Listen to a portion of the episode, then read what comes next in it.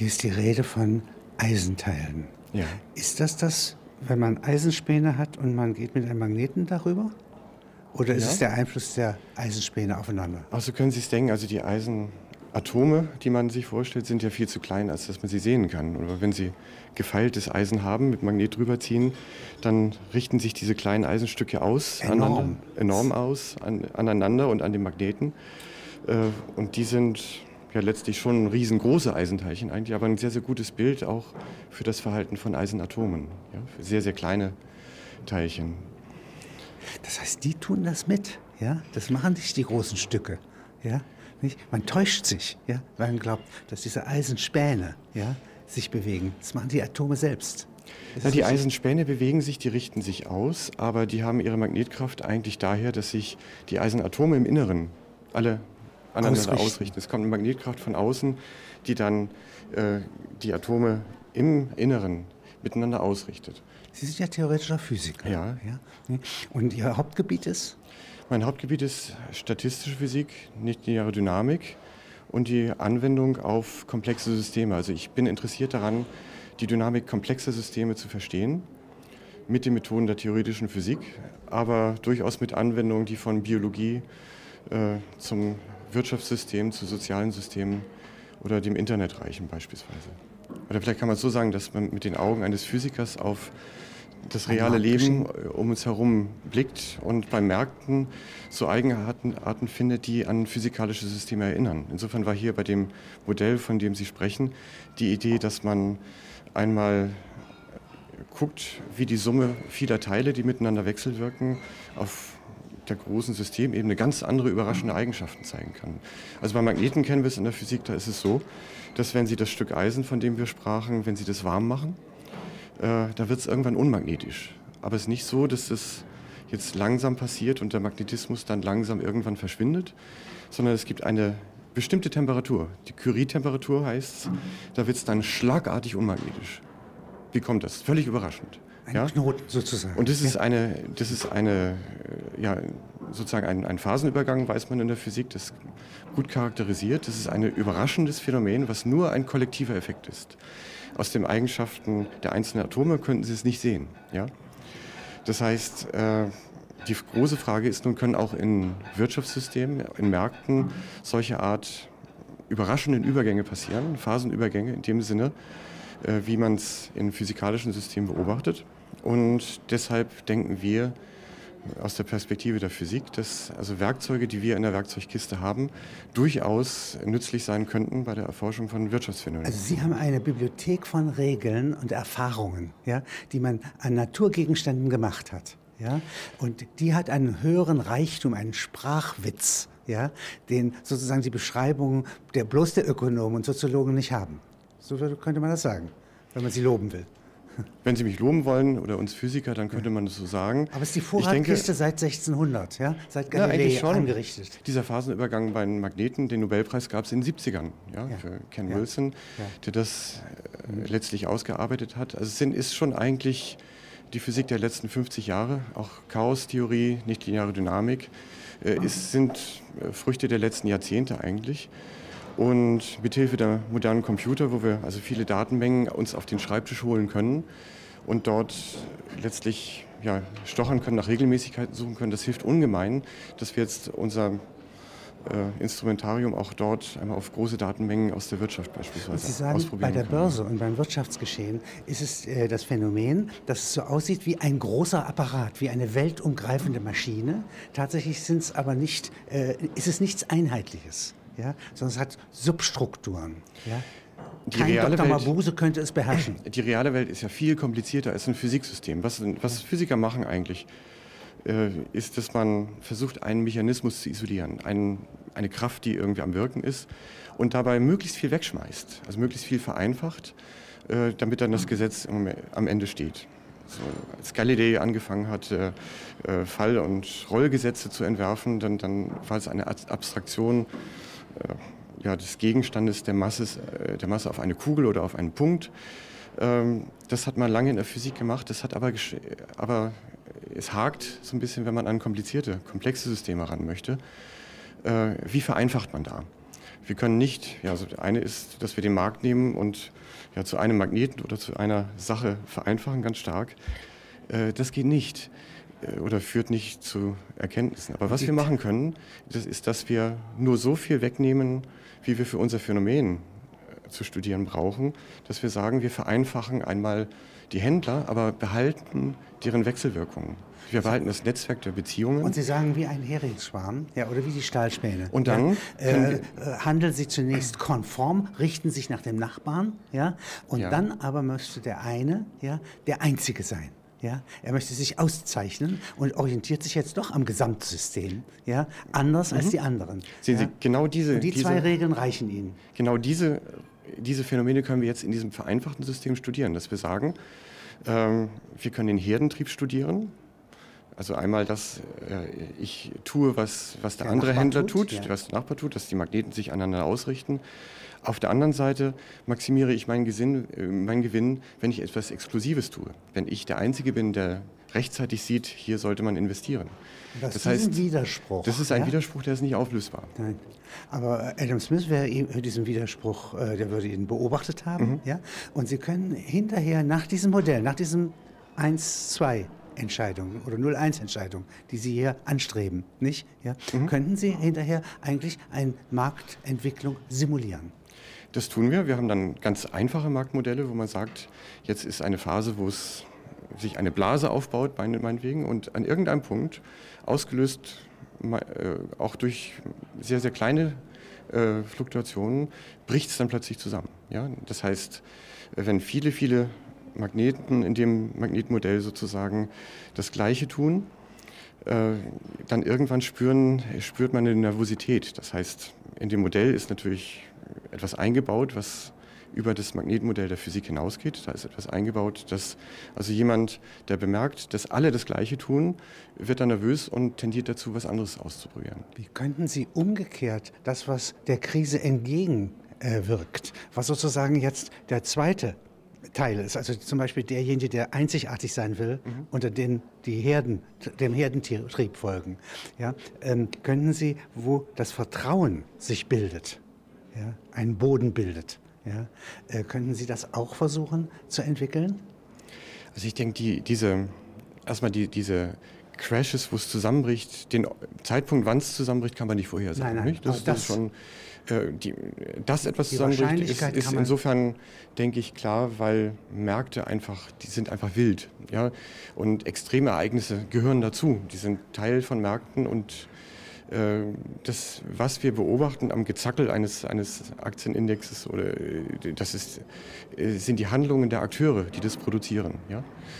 Insofern äh, Gibt Aber es so aus Sie meiner als Sicht? erfahrener ja. Statistiker sagen, und hier kommt jetzt ein Knubbel, ja, sozusagen eine Potenzierungsmöglichkeit. Das würde ja? man gerne. Und das versuchen natürlich alle, dass man die Knubbel anguckt in den, in den Zeitreihen und, und sich fragt, sehen wir da was, womit wir Geld verdienen können? Und, Wie ein Erdbebenmesser, ja, ja das nicht anders und machen würde. Die, ja? die, die Physiker, die sozusagen die letzten 10, 20 Jahre mit Methoden genau auf dieses Problem gegangen sind, würde ich sagen, sind äh, ja letztlich in der Vorhersage oder in, in den blumigen Versprechungen, die man einst versucht war zu machen, äh, eigentlich nicht sehr erfolgreich. Das heißt, ich würde eigentlich sagen, das Gezackel, was wir sehen, ähm, die Signale sind eigentlich schon weg. Also in dem Moment, wo man etwas sieht, was nützlich wäre, äh, um, um äh, ein Geschäft zu machen, dann wird es gemacht, aber dann verschwindet das Signal. Ja? Insofern sind zu viele Akteure dran und das Signal, was wir sehen, ist eigentlich sehr gut schon ausgenutzt. Äh, was wir sehen, wiederum äh, die großen Einbrüche oder was Sie jetzt fragen mit Bodenbildung, ist, glaube ich, etwas, was in Ihrer Frage ein wenig impliziert, es gäbe so etwas wie einen unnormalen, chaotischen, gecrashten Markt und so etwas wie eine Bodenbildung, eine etwas Vertrauenswürdiges, Normales, äh, so wie es eigentlich sein sollte. Was unter Umständen neben dem was, Markt stattfinden kann. Was, also Sie könnten doch mhm. die Frage stellen, mhm. wenn die wirtschaftlichen Werte gegen Null gehen, der Wert meines Hauses beispielsweise ja. in den USA, dann gehen meine äh, ideologischen oder geistigen Werte, meine Glaubenswerte, das was unverkäuflich ist, in ihrem Wert gegen unendlich. Ja, ja, ja, sehr viel in den Köpfen der, der, der Akteure im Markt. Wenn wir aber die Marktdaten anschauen, sehen wir nicht, dass es so etwas wie jetzt irgendwie einen etwas anderen Markt oder einen schüchterneren Markt gibt oder so etwas oder einen ruhigen und einen wilden Markt, gibt. Ja, ja äh, genau. äh, sehen ja. wir in, den, in dem Gezackel nicht. Ja? Und wahrscheinlich muss es auch so nicht sein. Was wir aber sehen, ist in den Köpfen, dass viel, viel ja, sozusagen die Vorstellung da ist, der Markt müsste normal eigentlich ruhiger sein. Ja? Und wir wollen dahin kommen, dass der Markt wieder ruhig ist. Also sozusagen die Maxime des Regulierers, des Politikers sozusagen. Ähm, selbst der, der großen Bankinstitute, also ich bin fast schockiert, von einem Physikerkollegen zu hören, der, der Banken berät, dass also alte Risikomodelle äh, gang und gäbe sind, also noch benutzt werden, das ist sozusagen Original Black Scholes von 73, äh, wo man längst weiß, dass die Annahme eines ruhigen Marktes als Normalfall, die diesem alten Optionspreismodell zugrunde liegt, dass die schlicht empirisch falsch ist. Ja? Trotzdem ist es noch in den Köpfen drin, dass man das möchte und das ist, glaube ich, ein Teil des Desasters, was wir jetzt mit ansehen mussten. Was wir hier angucken, sind, sind ja, Lawineneffekte oder sind Herdentriebseffekte, die sind eigentlich aus der kommen aus der Vielteilchenphysik, aus der Physik vieler Teilchen aus der statistischen Physik, wo man, sagen wir, viele Atome, Moleküle äh, gemeinsam versucht zu beschreiben und deren kollektives Verhalten anschaut. ja, also man hat einmal eine viele, viele fast Teilchen. also anders, ja. ja. Äh, und da gibt es also nicht ein Gemeinwesen etwa, ja, aber eine andere Qualität. Das kann man doch sagen. Kann, äh, in einem Gesamtsystem können ganz andere neue überraschende Eigenschaften auftauchen, die also sozusagen der der Mechaniker, der an den einzelnen Mechanismen äh, die Elemente studiert, versteht, kann sie noch äh, nicht kann, kann diese nicht vorhersagen. Ja. Äh, hier gibt es einen Mann, Barabasi, ja? Ja, Kollege von mir, Kollege von mir, äh, jetzt im Nordwesten der, Uni, äh, der USA, äh, hat also sehr viele Verdienste sich errungen, die Struktur von Netzwerken mit physikalischen Methoden zu beschreiben und hat also mich und viele meiner Kollegen darauf gestoßen, dass es eigentlich interessant ist, ähm, nicht physikalische Systeme anzuschauen und deren Netzwerkstrukturen äh, anzuschauen. Und äh, was man tut, wenn man, also ich habe beispielsweise das E-Mail-Netzwerk der Studenten der Universität Kiel äh, gescannt über drei Monate hinweg, wer schreibt wem eine E-Mail sozusagen, um dann zu gucken, wie diese Netzwerkstruktur aufgebaut ist. Und man findet Überraschendes bei sehr vielen solchen Studien, dass man einfach so ein Netzwerk hernimmt. Beim E-Mail-Netzwerk sehen wir, dass also es einige wenige extreme Vielschreiber gibt, die also unglaubliche Mengen verschiedener E-Mail-Partner haben und dass, man, dass es nicht den typischen Studenten gibt, der also die typische Zahl von 30 also E-Mails Das Einzige, was es nicht gibt, ist der Durchschnitt. Den ja. Durchschnitt gibt es nicht und das sieht man in diesen in so sehr komplexen Systemen sehr häufig, dass, äh, dass der Durchschnitt keinen Sinn macht. Ja, dass also die Extreme äh, das System gut beschreiben. Und jetzt beim Beispiel E-Mail-Netzwerk haben wir gesehen, dass also dieses erklärt, warum E-Mail-Viren, also Viren, die sich über E-Mails verbreiten, so schlecht auszurotten sind, weil die einfach über diese Vielschreiber immer wieder extrem hochgepusht werden sozusagen. Ja, also das ist eigentlich so ähnlich wie Verkehrsknotenpunkte. Also wenn Sie den Flughafen Dubai nehmen oder die Ecke Fifth Avenue, ja, dann ja, haben Sie ja, auch ja. solche Knotenpunkte. Ganz genau, ja. In der Epidemiologie heute sehr wichtig, aktuelles Beispiel Schweinegrippe. Ich komme also gerade von der Tagung, wo wir einen Vortrag gehört haben über die Ausbreitung, die Prognose der Ausbreitung äh, der Schweinegrippe in den USA, äh, die genau mit diesen Netzwerkmethoden sehr präzise gemacht werden kann. Und hier gibt es den Matthäus-Effekt. Was ist das? Der Matthäus-Effekt ist ein, ja, wer hat, dem wird gegeben, ja, das kennen wir, dass, dass wir so eine Art, äh, das Reichtum, wie man als Physiker sagen, sagen würde, sich multiplikativ vermehrt oder ist ein multiplikativer Wachstumsprozess. Ich kriege also so viel dazu, äh, eine Menge dazu, die proportional ist zu dem, was ich schon habe. Ja? Nach diesem Gesetz wachsen Städte beispielsweise, also wenn Sie äh, jetzt fragen, warum gibt es so riesige Metropolen? Das ist etwas, was Herbert Simon äh, vom halben Jahrhundert äh, begann zu studieren. Äh, da kriegt man's, hat man sozusagen einfache äh, Wachstumsgesetze, die das erklären, dass man sagt, okay, die Wahrscheinlichkeit, dass ich in eine große Stadt ziehe, ist proportional zur Zahl der Leute, die ich da kenne. Und die Zahl der Leute, die ich da kenne, ist vermutlich verhält sich ungefähr so wie die Größe der Stadt. Ja? Also in einer Stadt, die zehnmal größer ist, kenne ich mit zehnmal größerer Wahrscheinlichkeit Menschen oder habe Verwandte oder habe potenzielle Arbeitgeber. Also ziehe ich dort zehnmal häufiger hin. Dieser Matthäus-Effekt spielt natürlich eine große Rolle bei vielen weiteren Anwendungen, beispielsweise in der Finanzwelt, wo man sagt, ähm, ja, die Art, wie sich ein Sparbuch vermehrt, wie sich eine Aktie vermehrt, das ist ein multiplikativer Prozess häufig. Ja? Also wenn es feste Zinsen gibt, das wäre ein Wachstumsprozess, also wo der. Geld ist, geht Geld äh, hin. Geht, geht was hin und zwar proportional zu der Menge, die schon da ist. Ja, also wie ein Sparbuch sich vermehrt, das ist, wäre der Matthäus-Effekt sozusagen. Wer nachher gewinnt, ist natürlich der mit den höchsten Zinsen. Das heißt, ja, das ist dann ein Wettbewerb der verschiedenen Matthäushaufen sozusagen. Jetzt den Algorithmus, den Sie da ansprechen, ist etwas, was eigentlich ja, sozusagen äh, mit dem Marktthema nichts, nichts zu tun hat, aber mit einem Thema zu tun hat. In der Physik. Äh, auch außerhalb der Physik, wo wir verstehen wollen, wie komplexe Systeme strukturiert sind. Ja?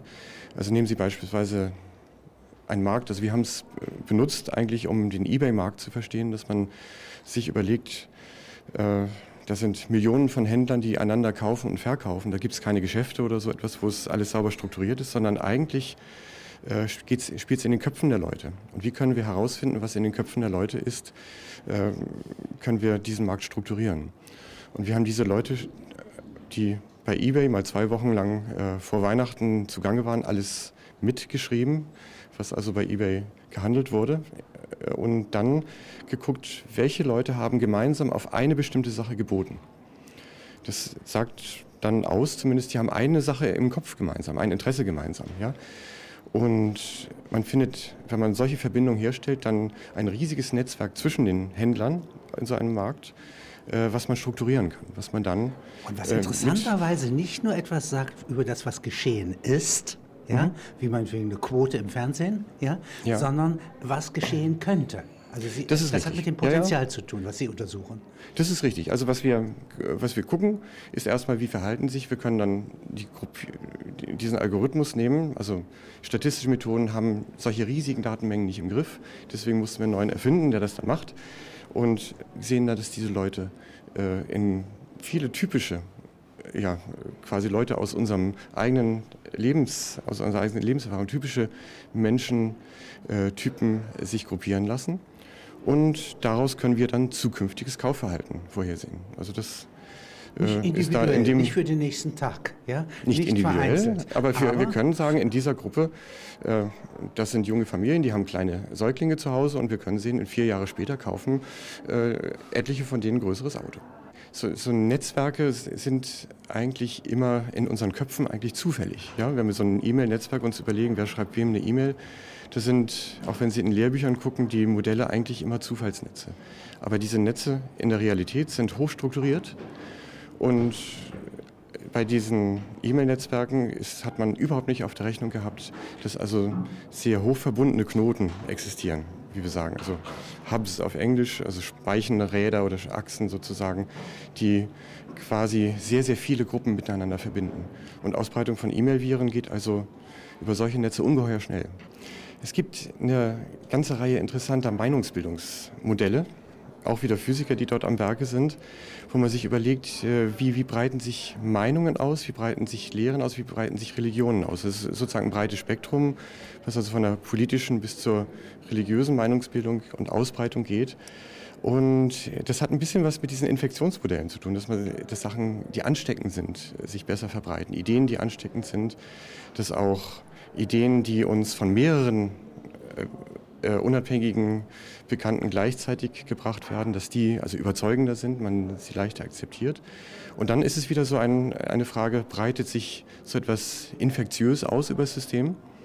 Ja, äh, oder breitet sich bleibt es eigentlich stecken und bleibt es im Dorf oder in der nächsten Nachbarschaft stecken. Also so würden Sie auch ja. die äh, neue Sektenbildung in den USA nicht, untersuchen können, wenn eine Kollateralfolge äh, der Finanzkrise ja, sein sollte, dass mehr evangelistische Sekten begründet werden. Ja, nicht? Dann könnten Sie das in dieser Weise beobachten. Also wie, wie weit man das vorhersagen kann, inwieweit man das, das quantitativ ja modellieren kann, ist nie meine Aufgabe. Aber es wäre, äh, so wie Sie es beschreiben, es wäre spannend, äh, in diesen Bereichen phänomenologische Modelle zu machen, die vielleicht Grundmechanismen dort zu erkennen geben. Und die Ausbreitung einer Infektion, äh, die Ausbreitung eines Glaubens, das ja nicht mit der Infektion zu vergleichen ist, ja, und physikalische Prozesse im Kosmos, würden Sie, oder das äh, Verhalten der Proteine zueinander im Menschenkörper, würden Sie nach diesen äh, statistischen Erfahrungen ja, nicht beobachten können? Jetzt muss man natürlich trennen zwischen rein physikalischen Systemen, den Proteinen, die in uns drin sind, und wirklichen, ja, die wir physikalisch modellieren können, auch nah am Material also sozusagen. Also und eben, eben solchen mehr, ja, Analogiemodellen oder ein bisschen mehr als Analogiemodellen, wo wir sagen, wir wollen eine dynamische Eigenschaft eines realen Systems äh, beschreiben. Dies können Sie als äh, physikalischer Statistiker jetzt auch auf den Kosmos anwenden. Also meinetwegen ein Stern, bevor er explodiert und eine Supernova bildet, ja, hält er ganz lange Zeit, ja, an einem Knotenpunkt, ja, explodiert er. Also vielleicht auf, auf einen Stern, äh, jetzt, jetzt explizit nicht, aber vielleicht auf, auf Sterne, vielleicht auf Hollywood kann man es anwenden, auf die so. Einspielergebnisse von großen Kinofilmen, äh, wo die Frage, wie viele Leute gehen ins Kino, ist ja häufig eine Frage äh, des Weitererzählens. Ja? Also der Film hat mir unglaublich gut gefallen gestern. Ja, den schlage ich Ihnen vor, hinzugehen. Gehen Sie unbedingt hin, die müssen Sie sehen. Ja, dann gehen Sie hin und gucken sich den an. Ähm, wenn er nicht ganz so gut war, sage ich es vielleicht nicht mit so großem Nachdruck oder sage es gar nicht. Äh, sie gehen nicht hin. Dieses, diese Weitererzählenslawine ist auch etwas, die bleibt entweder in der Nachbarschaft stecken oder sie rauscht über die gesamte Bevölkerung. Äh, ein Mittelding gibt es da eigentlich nicht. Und mein Gefühl ist eigentlich, dass bei sehr, sehr großen Kinoerfolgen, wo dann die Einspielergebnisse also sozusagen dann äh, Faktor 10 oder 100 über dem äh, Einsatz waren, dass man dann versucht ist, schnell einen zweiten Teil zu produzieren. Vielleicht nicht mit ganz so guten Ideen, vielleicht nicht mit ganz so gutem Budget, der dann häufig sozusagen. Das ist auch etwas Unwahrscheinliches gerichtet, nicht? Das, ja, weil es ja gar nicht die Knoten berücksichtigt ja, und Ihre Beobachtung nicht berücksichtigt. Ja? Vielleicht sich ausgebreitet man, hat. ist man an der Stelle ein bisschen zu sparsam, dass man nur unter dieser kleinen, leicht unter dieser Schwelle liegt. Und, aber das Einspielergebnis ist ein Faktor 100 geringer. Ja. ja? Und auch diese, dieses, äh, ob man jenseits der Plakatwerbung und Fernsehwerbung sozusagen dieses Weitererzählen in Gang kriegt virales Marketing sozusagen. Das, äh, das, ist, das ist so ein Kalkulationseffekt. Der Hegel, der Philosoph, spricht ja. von Knotenlinien der Weltgeschichte. Da ja. meint er so etwas. Ja? Ja, Wo plötzlich ein Umbruch kommt. Das, was Sie Lawinenwirkung. Auch ein, ein, ein Lawineneffekt, wo, wo es mitreißt. Ja?